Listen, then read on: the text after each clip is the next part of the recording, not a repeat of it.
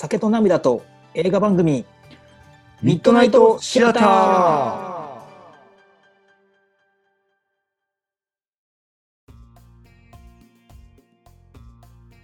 どうもひろとですどうも、カズです。この前はい。あのー第8回をねミッドナイトをアップしたわけですありがとう。うん。で、まあ、聞いてもらった人はちょっとあれ？って思ったのことがあると思ってうん。実はねあのエンディングを完全に忘れててはい。あの急に終わるんです 編集ミス。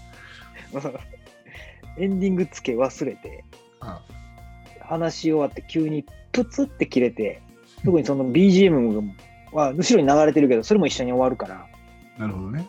うん、自分で聞いててあれ？ってなってその説は。すいませんでした でした。すいません今回は頑張りますお願いします。これに関しては編集はね、全部ヒロがやってくれてますからね。やっと iPhone 12 Pro 届いたんですよ。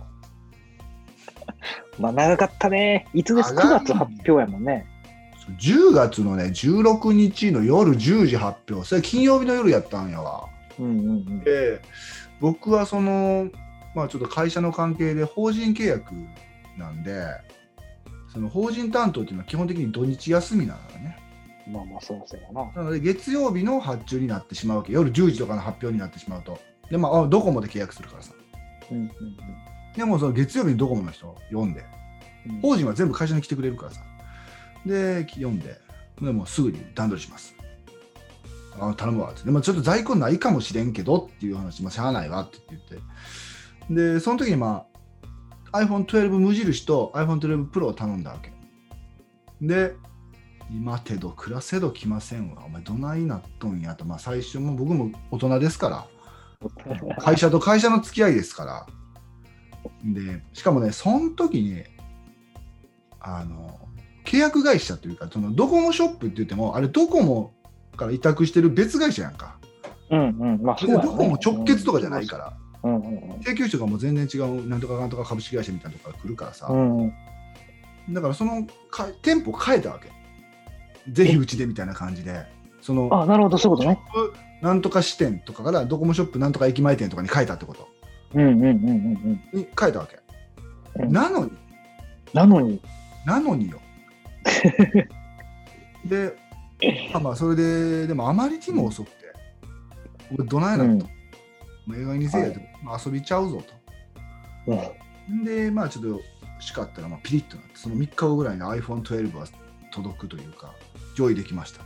で、その1ヶ月遅れぐらいに多分 iPhone12 mini と Pro Max が発表になって、まあ、はいはいはい。あの予約開始になって、うん。でミニもうちは必要やったから、うんミニも予約してくれたら、ミニはもうすぐゲットできたわけ。おおしかりの後やったからどうかは知らんよ。で あのーで、まあ、あの、iPhone と iPhone12 mini だけ先に用意します。プロどないなっとんねはいはいん。プロごめんなさい、まだなんです。まあ、いや、さっきそれだけ持ってこいっつって持ってきて。怖い。で、まあ、バーって契約して、まあ、そこはもうなんなんちゃなく終わったんやけど、うんもうプロも、プロが全く届かなくて。で、うちそうね、そうね。その、うん締めの関係もあるからって言って、もう11月の30日に締めなあかんかったわけね。うんうんうん30日の昼まで待ったんよ。うんうんみんながもう連絡ないから、こっちから連絡して、もう今日は最終日やでって。うん言ったら、向こうが、すいませんと。僕 iPhone12 Pro の128ギガをちょっと注文してたんやけど、うんうん256じゃダメですかって言われて。でも256になったら高いやんか。うんうん変わるよね、値段が。値段上がるやんか。うんちょっでどれぐらいと話変わってくるやん。1万3000、4000ぐらい上がります。はいで、分かった、ちょっとまあ会社でちょっと相談して、だから折り返すわって言って、で会社で相談した時に、やっぱその値段上がることよりかは、その指名でちゃんとしっかりうん終わらせてる方が会社としても綺麗やから、はいはいはい。ということで、そのドコモの人に連絡してね、うん。250億でもええから用意しなさいと。はいはいはい。別店舗にあるんですと。はいでその別店舗まで高速使って片道1時間ぐらいかかるんやって。あで、それ悪いがな。そんなんお前取りに行ってくれんの？って話になって、いや、取りに行きますって。その日僕もちょっと夜6時、いや7時ぐらいからちょっと打ち合わせがあるから、俺も5時半までしかちょっと相手できひんけどって言ったら、じゃあちょっと申し訳ないんですけど、店舗の方まで来てもらえますか？って言われて、うんうん。あ行くよって言って、で、店舗の方に行ったら、俺が5分ぐらい待ってたら、車でビューンって帰ってきて、あ間に合いました、間に合いました。って言って、でその場でバーッとこう、セットアップ、セットアップっていうか、多分えっ、とな、俺も時間ないから自分でセットアップするわって言って、で、あ、なるほど。契約だけね。そう、契約サインして、もう SIM を入れ替えたら使える状態にしてるあるから、もともと持ってた iPhone は、もう今ちょっと圏外になりますって言って、で後でちょっと自分で入れて、あのー初めまして、ハローが出て、自分でセットしていけば使えますっていうことまではしてもらって、うんうんうん。5G になるからさ、それをしとかんと。うんうんなるほど、なるほど。で、まあそうしたんやけど、で、これな、ようあったなという話なそこ、オフレコやで、みんな。レコーディング中やけど。誰かがちょっと納期伸びたらしい。あ、そうなんや。うん。そういった、まあ、からくりもあって。で、まあ、だからちょ急がれてない。っと優先を、優先順位を変えてくれたんやね。そう急がまあ、そこまで急いでないよっていう言ってくださる方がいたみたいで、ああ。あの待ってくださるっていうこと、まあ、いうことで、あのちょっとまあ、会社の締めとかもあるから、その、うんこっちに回しますっていうことで、言ってくださいまして、なんとか。僕が欲しかったやつの倍の容量の iPhone12 Pro が手に入るっていう、まあまあまあ。まあ、結果、良かったんよ。おもうその写真とかしっかり撮るからさ、これで。うんうんうん。もう前回64ギガの iPhone やったら、写真が1枚も撮れなくて、もういっぱいってこと？何枚もうん、消さないとダメっていう状態やったから、はいはだからまあちょっと良かったんかなっていう感じやけど、でもまあなんかちょっとね、うん、なんかその、人としてどうなのかっていう、誰かを泣かせてしまったなっていうね。い。いやまあ、そうね。その人、それはまあ、すいません、僕もすいませんでした。い でした。で、どうなの？使ってみて。あと、まあこれ僕動画にしようと思ってたんやけど、うんもう遅くなったからやめるわ。で、比較動画みたいなのは。そうそう、比較動画をね、前も使ってたやつと iPhone12 Pro、iPhone12、iPhone12 mini を全部比較しようと思ってたんやけど、うんちょっとやめてここで発表すると、うんみんなカメラがちょっとでもいいんであれ、いいのが欲しいんだちょっとでもね、いいのが欲しいんであれば、絶対プロ。プロマックスまでいかなくてもいいから、プロ。はっきり言うけど、ミニとプロの差は半端じゃない。ええあの素人の俺が見ても分かる。同じ画角で同じ室内の写真とかいろんなとこ撮ってもまずその明るさが違うのとうん。あなぜか多分な同じレンズ使ってるのに多分処理なんかな。うんその今回の iPhone パシャって撮った後に勝手に自分でちょっとこう綺麗に処理しよるんよ。うんうんうん。時間かかるんだけどちょっとだけい1秒ぐらい待ったらこうブワーってこう処理して綺麗な画像をえー。送り届けてくれるわけ。ねその多分処理の仕方というかあの精度が違うのかな。それとこうポートレートで撮った時の後ろのこうピンボケ具合とかをあえて作ってくれるんやけどそれのこのひ人人間のこの輪郭とかと うん。後ろの背景のぼかし方っていうのは AI でやってるんよ。ええでこのこの微妙なところの曖昧具合がうん。やっぱりプロとミニっていうかプロと無印ではやっぱカメラ3つやから2つやからっていうのもあるんかもしれんけどやっぱちょっと弱い。うん。この辺ちょっとぼやけてたりとかするから。そのカメラ性能だけでいくんやったら絶対にプロ。でサイズ感はミニはすごいと思う、そう、やっぱいいねや。うん。ただ結局ね、まあ、これちょっとヒロトにしか見えへんけどさスマホ持つ時ってこう持つやろ。小指をちょっと下にかける感じにならへん。こう操作する時って。あそうやね。操作するときはもうこそうなるやん、う。うん。そうなった時によくあるこの左上の戻るボタンを押す時は、うんもう一方の手で押すかちょっと外して親指をグッと持っていかなあかんやんそうやね。これはミニでもそうなんよ、あそうなんや。うん。ちょっと届かへんで俺多分手大きい方なんよどっちかというと、うんうんうんうん。多分手袋とかで言ったら L とか LL ぐらいのサイズの手やからでかいね。うん。だからそれでちょっと届かんっていうことはうんだからその女性やからミニとかっていう具合では絶対そのないサイズ感。それよりも軽さ。重さはやっぱりプロはむちゃくちゃ重たい。あー、そうなんや。ずっしりする。あのだからこのこれを持った後にミニとか持った時にこの軽さはいいなと思う。うん。このスーツとかの内ポケットとかに入れた時にうん。ちょっとこうわかるかなこうこうはいは。ない。るわけよプロとかってこう左がちょっと下がってしまうわけ。ポケットに入れた方がちょっとね、シャツ下がるよね。そうシャツ下がる。特に夏とかやとさクールビズの時は胸ポケットやったらグッと下がるじゃん。うんうん。それが多分ミニやったらほとんどないと思う。本当に軽い。へえ。で軽さはすごいよ。うん。思う、もう胸ポケットに入れたらさ、うん。前かがんだとき落ち、落ちるあれすごい嫌やね。あ分かるわだ多分ミニはそれは落ちにくいと思うあの背が低いからねうん、なるほど。待ってごめん顔に刺されないまだ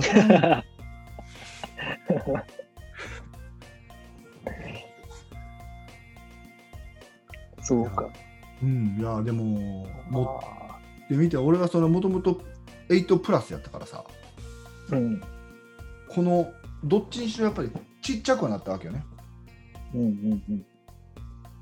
これはすごい良かったのとこのカメラ3つあるっていうのは邪魔やね。持った時どうしても手に当たるからこうがうん、この辺この辺の中フィルムがあるんやってね。カメラ用こうガラス大フィルム。あるみたいね。それ買おうかな。どうしてもこれちょっと手が当たってまうからなんかすごい指紋が気になってうん。あと指紋とかこう床に置いた時に傷ついたらね、こあそうそうそうだから一応俺もケースつけてるんよこれだかう。うんうんうん。らちょっとこうちょっとだけこう浮いてるっていうね。ああ、当たらんようにはなってるんだね。そうまあでも多分この柄このレンズ自体も相当強化されてるんやろうけどね、いやまあね、それはそうだろうけどね。ちょっと心配ではあるよね。うん、高いもんやからねあで結果だから俺10 14万ぐらい払ったっていう話だからね、あ。いや、そうや、それはまあプロやからね。急遽プロ。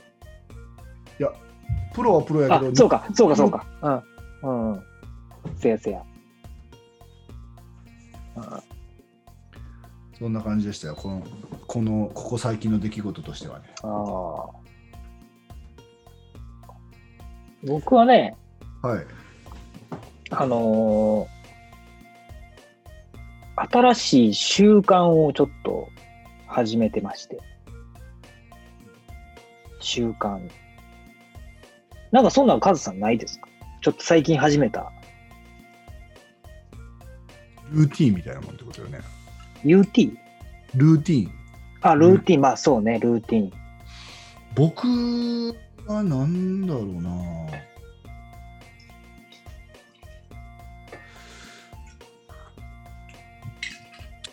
リステリンかな マウスウォッシュするようになったかなああ、いいよね。まあそれも一つの新しい習慣。無理やり言うならそれぐらいかなあーまあ、でもあの、なんていうかな、この、まあ最最初に言うと、はい朝散歩おいいね。を始めまして。毎朝？いや、それは、あの、毎朝じゃない。あえて、週3、4ぐらいに抑えてるね。いや、抑えきれてないやろ、そのペース。まあまあのペースや。これ、週1だとちょっと少なすぎて、これは習慣じゃないかなっていうのもあるけど、毎日は多分、続かない。うんうんうん毎日は。ちょうどいいぐらいってことか。そう、あえて減らすっていうのは、自分にまずは無理ないようにうん。始めてて、で、まあ、1ヶ月ぐらい経ったのかな。へえ。うん、で、まあ、あの、ストレッチとかまあやってるって言ってたやんか、この前うん、最初の方の回とかで、うん。フォームローラー、あの、こうゴロゴロするやつ、カズの足元にあるやつあ、今置いてるよ。俺の右足。を やってるとかやってると、うん。こう、それもまあ結構続いてるんやけど、こう、それこそやらんかったらちょっと気持ち悪くなってくるんだよ。あ、あるね。俺も走ってた時そうやわ。せやろなんか、なんか、罪悪感とはちょっとまた違うんだけど、うずうず。なんか、そう、なんかやらんとなんか体がこう固まってきたような、うんうん気持ち悪いようなで、うんまあ、ややっちゃうのよね。うん。うん。っていう感じをまず目指そうと思って、まあ、朝散歩は週3ぐらいっていうのはそういう意味があって、なんか変わったことある？それやあの、ることによって痩せるあのね、あの、まあその、カズさん基本的に外に出るやんか、仕事。うん。俺あの、極論言えばもう家から一歩も出やんでも仕事できるような仕事なわけよ。うん。やっぱこう、やっぱ座ってること多いし、うん。あと、こう、いくらリモートになったとはいえ、やる気というか、気持ちのスイッチがなかなか入らへんっうん。ていう時があったのよね。うん。だからそれはこう、朝散歩をすると、うん。なんかこう、脳的にもいいらしいのよ。あ、そう。こう切り切り替えとかそういうこと？その。そうそう、まあ朝目が覚めるし、もちろんね。あ、そうそうやね。うん。で、こう、同じリズムで歩くっていうのがすごい脳にいいらしくて。へえ、そうなんや。うん、で歩くって同じリズムやんか、うん。基本的に。うん。っていうのがすごい脳にこう、脳を活性化させるうん。作用があるみたいで。だ朝そんなに長くないよ。15分、20分ぐらいをめどに散歩するんやけど。うん、やっぱり、あの、こう、はかどるよ。あ、そうか。あ、まあそうやろね。でも仕事もまあ気持ちよくできそうやね。うん。っていうのがお一番大きい違いかな。朝はちょっと早く起きんとあかんよね。でもそれやと。あの、それはどっちかっていうと、今まで起きてダラダラしてたああ、そうなんや。の。うん。それをなくしたっていう感じ、どっちかっていうと。それはいいね。うん。だからもう起きて、そ やろいや俺も基本そうやってんけど、うん。あのーそこをまあなくした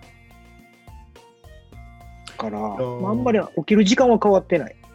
いいね。うん。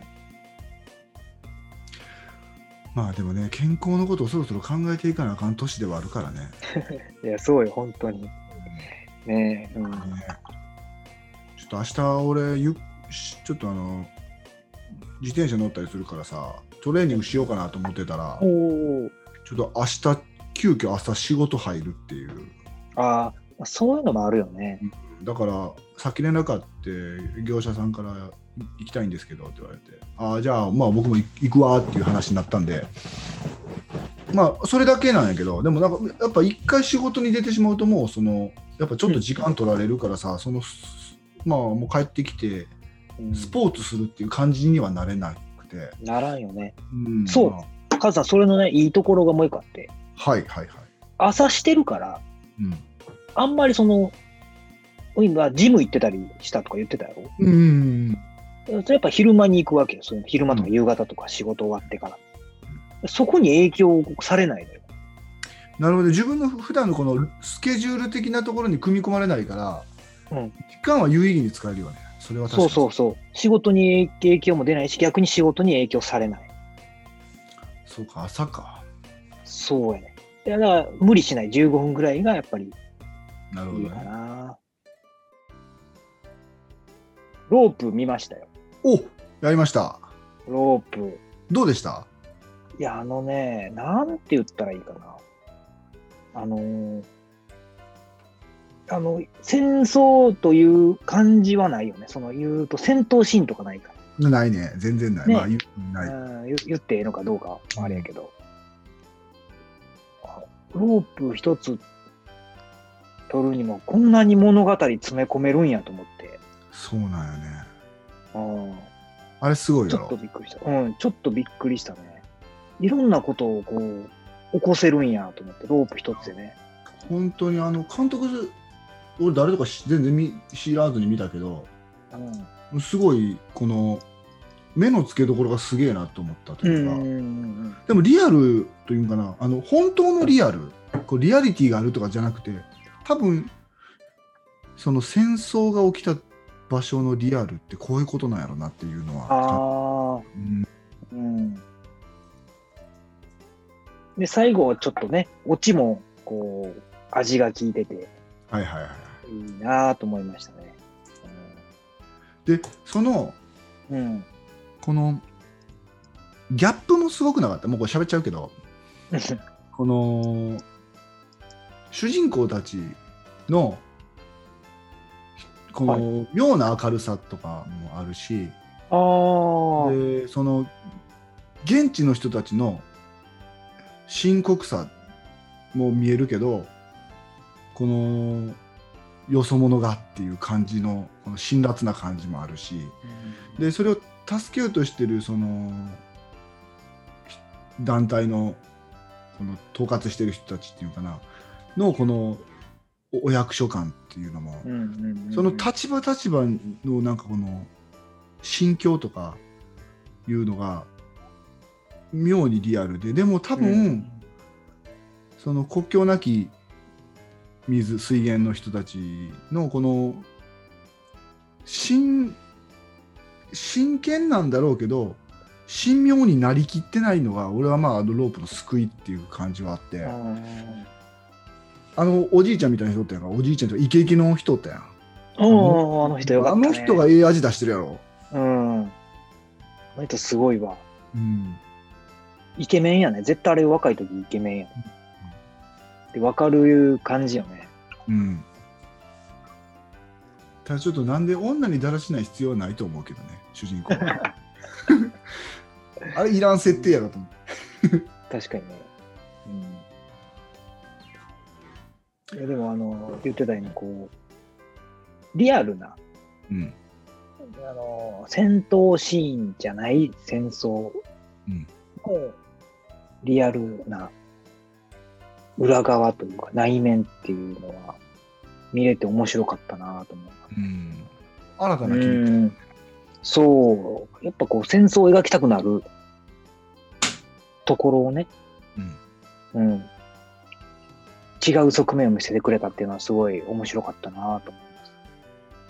だって多分俺の記憶では鉄砲一発も撃ってないんちゃうかな。うん、多撃ってない。分。多撃ってないと思う、まあ、構えるとかはあるけどさ。うん、それでもしっかり戦争やからねあ確かにね。うん、こう、あの、み、めちゃくちゃ評価良くて、あの映画。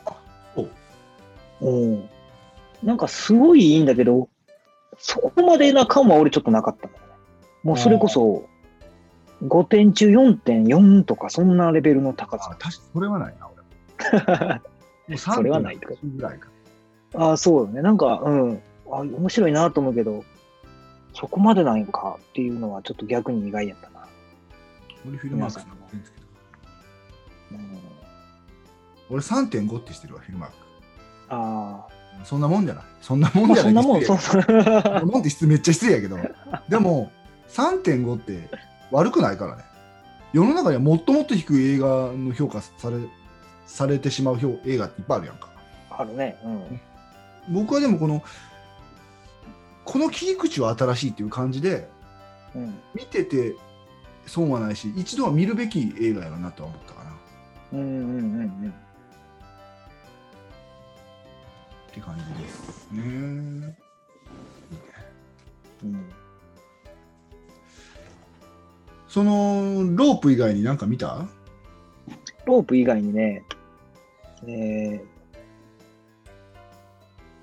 ー、あ、そういやさ、その、ちょっと見た映画の前にさ、メルーとさ、ロープ見たって言う言うたやんか。うん、ほんだら、これもおすすめですって、ウィンドリバー出てくるよね。ああそうか。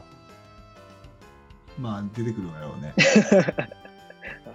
もう数、数のなんかもう感じになって持ってきてるやん、俺のウォッチリストみたいな、なってきたよ。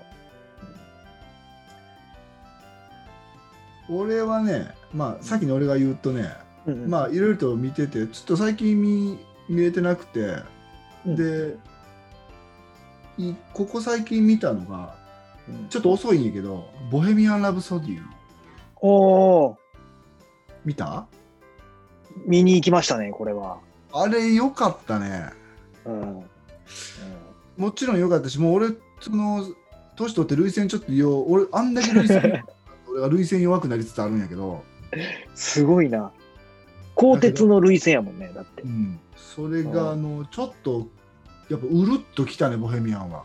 ああ、そうん、なんかまあもう自分が音楽好きで音楽ちょっと知ってたっていうのもあるし、う。うんうんうんうん。まあ、知ってたっていうのもちょっともう分かれるようなレベルでしか知ってはないけど、うん、でも俺が今日話したい映画はボヘミアンじゃないんです。ないの？あのねえじゃあちょっとボヘミアンでちょっと一つだけ言っていい？あどうぞお願いしますボヘミアン。ボヘミアン、あまあ、見てる見てない人もあると思うんだけど、最後のシーン、あの15分ぐらいがもうすごいやん。あライブ？うん。うんあれすごいやん。すごいやっぱこう感動するやん。感動した。あれ、クランクイン初日に撮ってるらしいで。えマジで？うん。あそこから撮ってんで。あそうかでも髪の毛の感じとかも必要やからってことか。わからん。理由はわからんけど。すげえ、俳優ってすげえって思った、その時。そこまで気持ち持っていけれへんよな多分。やろう？これ順番に撮ってたらさ、まあ、できるできんは置いといてなんか、なんとなくわかるやん。うんあれを初日にやってるんやから。いやいいこれは本当になんやろいい映画やったね。そのうんだって言ったらさフレディ・マーキュリーの言ったら一生、まあ、半生かな、うんあのまあ一生まあ、ほぼまあ一生やんかを描いてる、まあ、その幼少期とその後っていうのはまあ描いてないから、まあ、ほぼまあ半生か、描いててでこんなに映画になる人生の人ってまあ珍しいよな。ああ、確かにね。このいろいろあるというか。うん。でドキドキこう結構わがままやしさ。うん。でそれについてくってくれるこの仲間にも出会えたとかさ。そのまあ俺このでそんなに出っ歯やったかなって思ったね でも後から見返したらまあ確かに出っ歯ではあるけどそれ目立たんくないと思ったけどねあ見る昔はやっぱよりそういうとこがいじられたんやろね。いやまあそうやろなうん。まあだってもう結構昔の人やなわけやんか俺らがその生まれた頃にはもうイケイケというかもうクイーンありっていう時代の頃なわけやんかうん。だからそんなにドストライクなの？どっちかというと自分らの父親母親世代の人たちやからさうん。うん。うん。でもそんな僕らでも曲は半分ぐらい知ってるっていうのがそうやね。それがすごいね。意外なんよね、うん、でそれを子供たちにちょっと聞かせたわけねあのチャンピオンとか、その聞かせるとあしあこの曲を聴いたことがあるっていうんよね小学生でも、うんでそれがすごくない、すごい。うんいや、ほんますごいと思うわ。ねうん。でそんな僕がですね、今回ちょっと、はい。まあ、僕からちょっと言わせてもらうとあのー主演はね稲垣吾郎さんなんですよ。あのーまあ今なんていうグループなのかちょっと俺覚えてないですけどなんとかの地図新しい地図新しい地図で去年の映画なんですけどね2019年「反世界」っていう、まあ、もちろん邦画ですよ。ええーっと、おちょっと待ってよ。音が出てしまった。あのね、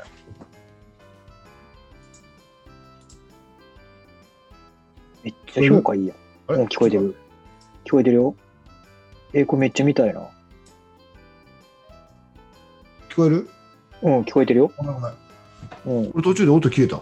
なんか。あ、そう。うんえこれめっちゃ見たいやん。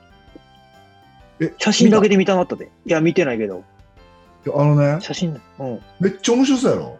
うん、まあ、まあ、俺は面白かったんやけど、結果。うん。で、まあ、稲垣吾郎が主人公で、うん。まあ、長谷川博美うん。とか、まあ、渋川清彦さんって、まあ、名脇役っていう感じかなの、うんその人たちが、まあ、あの、まあ、同級生なわけよね。で、で年いってから、地元にずっとおった2人と、うん。都会に、っていうか、東まあ、自衛隊に出て東、世界を知ってきた人が、地元に帰ってくるっていう、そのその3人の話なわけ。うんその3人がは一緒に過ごした3ヶ月の話だけの話なんやけど、地元から全く出てないど田舎のこの2人の世界と、それこそ大あの自衛隊に行ってレンジャーとかになってで世界でこういろんな、あのー戦争を体験してきた自衛隊。でなぜかいろいろ理由があって地元に帰ってこれ三重県があの舞台なんやけどうん。帰ってきた。このギャップとお互いに思ものすごいやっぱみんなその40ぐらいの設定やからうん家族のことだったり自分の仕事のことだったり子供のことだったりでそれぞれがみんな悩みを抱えてるんやけどうん。その悩み方が違うんよね。で俺はこの映画がうん。ものすっごいスロースターターなんよ。この映画。と思ったんよまあ2時間ぐらいの映画なんやけど最初の30分でやめてしまう人がおるかもしれないあ、そんなに。俺た何これクソやなって最初思ったんよ。全然面白くないんちゃうっていうそのまあ演技力とかまあさておいてうそのなんかこのトゲトゲしい感じとかあってさその稲垣吾郎が難しい役どころやったと思うけどそれが途中で一気にグイグイグイグイって登ってって最後はまあ結構いろんな衝撃なことがあるんやけどうん。ブワーって上がるんよ。でこの時にずっと池脇千鶴がうん。あの稲垣吾郎の奥さん役なんやけどうん。池脇千鶴の演技のうまさむこの田舎でのの嫁というかな田舎の奥さんのこの微妙な雰囲気とかっていうのがすごい上手ででまあ俺今田舎に住んでるからさ本当にこのよくわかる突き刺さるしでこれヒロトが好きやろなって思うんやけどなんでかというと音楽の使い方が抜群だからうわーって流れてった時にパツッて音楽が切れて自然の音だけで過ごさせるとか多分響くと思うその辺の使い方はなるほど。ありがとう。これ見てみて。あのね、ちょっとまあ、あの、言おうと思ったらロープ。ごめんね、戻すけど。音楽、音楽良くなかった？音楽もちろん良かったと思う。なんかすごい上手だなと思った。あのなんていうのラジカセじゃないけどその車から流れてくる音楽の使い方とかも、そう、とか、び普通の BGM とか、うん、上手だと思ああ、なんか、そう、ボヘミアンにもつながるけど、こう、いい音楽のう、ね映画やったの。ごめんごめん、そうね。反世界もそうなんだ。でその反世界って意味がちょっとよくわからないっていうか最初パッと見ただけではどういうことなんやろってなるんやけど、うん、確かに。これ副タイトルというかそこに今見てもらってわかるんやけど描いた人生になってるっていう一言が書いてあるのねこのキャッチフレーズサブタイトルみたいな。うんえこれが全員に当てはまるっていうか誰にでも当てはまる一言じゃない？うーん、確かにね。自分たちが住んでる見えてる世界うん。とそれ以外の世界で半分なのか。よ人生40まで生きてきて残り半分残ってる半分の世界なのか。これは見た人の捉え方なわけなんやけどいや、これ面白そうやな。結構あの評価は分かれると思う。あの正直言って。万人受けではない。マジで。刺さる人には刺さる。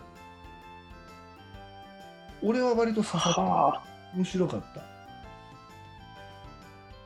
あ。あ。の邦画ってあんまり見てなかったんやけど、もう言うとったね。うん、最近邦画面白くなってきてこの邦画の良さがすごい詰まってるかなあと無駄に映像綺麗よ あそうなんや。はあ、これ面白いね。まあ、日本のいいところだろうね。こういう映画作れるっていうのは。うんあなんかなこれ多分み、面白いあのちょっと一場面言うとさその稲垣吾郎はやっぱずっと地元でやってきてて同級生が帰ってくるんやけど、それちょっと偉そうに言ってしまうのねお前帰ってくんねやったら言言えよみたいな感じになるんやけどあそれがなんかその言ってしまいそうになるわけよ。俺も地元その田舎におるとね。言言えよお前みたいな帰ってきてんねやったら。だけあどでも多分言われた方からしてみたらそんなん別になんで言わなあかんのって思ってる人あるんじゃないかなとか そそでもな多分みんなが割とあるし同級生なのにちょっと地元に残って頑張ってるから上から行ってしまう感とかっていうようないうのもちょっとあって。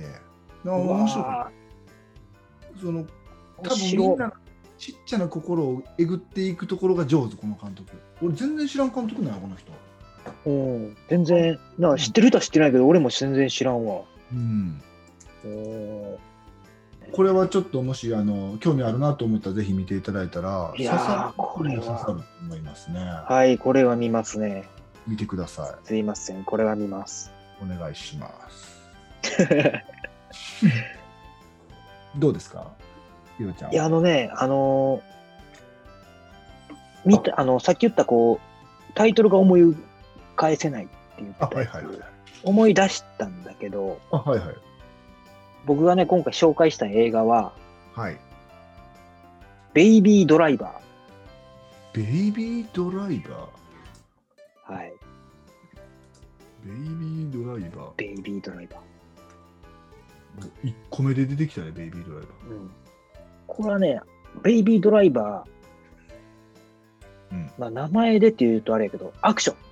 カーアクション。ーへえ俺は見たことないねこれはいあの、トランスポーターとか、はいはいワイルドスピードとか、はいまあ、ああいうのが好きな人は、まあ、まあまあ、うんまず間違いない。好きようん。まあ、まあ、まず間違いないね。これはカーアクションやから。で、これはやっぱり面白いなっていうのは、うんあの、ドライバーがうん若い、まあ、何歳かまでは分からへんけど、すごい若い男の子で、天才、天才的なドライブテクニックを持ってるんだけど、うん。で、その子が、その、天才的なドライブテクニックを出すときに、うん。音楽を聴きながらやってる。なるほどね。今こう書いてあるね。うん。うん。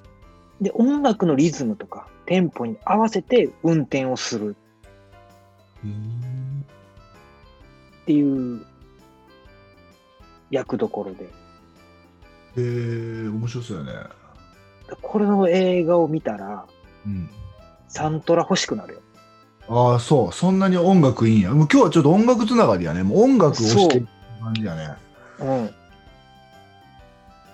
へえちょっとこれをチェック。要チェック。要チェック要チェックですよ、これは。うん。で話としてはそんなに難しい話じゃなくて、まあ、ドドライバー、そうそう、運び屋なので、うん。まあちょっとこう、人には言えない仕事をうん。請け負って、それをまあ運ぶ。っていうまあシンプルなお話なので、うん。こう、集中して見る、こう話を全部聞き漏らさずとかいうよりも、もうこうちょっとこう、ポップコーンとコーラでもあ飲み食いしながら、ちょっとね、ゆっくりソファーに寝転がって見てほしい。ちょっと映画でも見ようかなみたいな感覚で見れると。そうそうそう。で母さんとか運転するから、これ見てもうたらちょっとこう白線飛び出すよね。いやー、ダメやね、じゃあ。それ、あの、週末見なあかんね。うん、間違いないで、これは。いや、でも面白そうやな。うん。もうだから、あんまり難しいこと考えずに見れる映画ってことだよね。そう。もう、これは、で、しかもなぜか面白いなって言って終われるわ。えー、こそうなん不思議な感じ。ううんん。ちょっと見てみる。なんかシナリオがすげえとか、そんなんじゃなんかシンプルなのになんか面白い。って思え、思わせてくれるから何かがいいんやろね。ちょっとそこはね、見た人が、に逆に聞きたいね。俺はちょっと言葉にしきれてないんだけど、うんうんうんうんうんちょっとじゃあ、見たら電話するわ。電話の、うん、そうやね。うんでも こう、本当に面白い映画ですね。えー全然知らなかった。もう、ま、マジノーマークやったね。うん。なんで見たんかって、俺多分ツイッターかなんかでこれがすごい流れてきて、あその CM みたいな感じでってことね。あ、違う違う違う違う、こう、フォロワーさんがこれ見ました。あそういうこと？うん俺結構ツイッターで、うん。その、これ見ました、面白かったですっていうのをブックマークしていってるああ、そうなんや。の。うん。ほんでもいや、まあめっちゃ溜まってきてるんやけど。うんまあまあ、そうやろうね。まあでも、俺も近いもんがあるわ。その、いろいろとこう、情報収集してるから、YouTube やったうんり、Twitter でうんおすすめ映画とかで見てて、いいなと思うのはチェック入れてて。そうか。うん。まあなんかね、こうメモにし、メモしたりとか、いろいろ方法あると思うんやけど。で、それで見て、うんまあちょっとサクッと見てみようかなと思って見たら、まあ面白いよね。いやー、そういうことなんよね。ちょっと面白そう。うんチェックしとこお気に入れといた。まあだからぜひね、ちょっと、こ多分ここが面白いと思わせたポイントちゃうかなとかいうのがこう、教えてほしい。うんカズさん見たらね。したまたお願いします。次回も聞いてください。はーい。はい。あ、おやすみじゃあま。たおやすみ。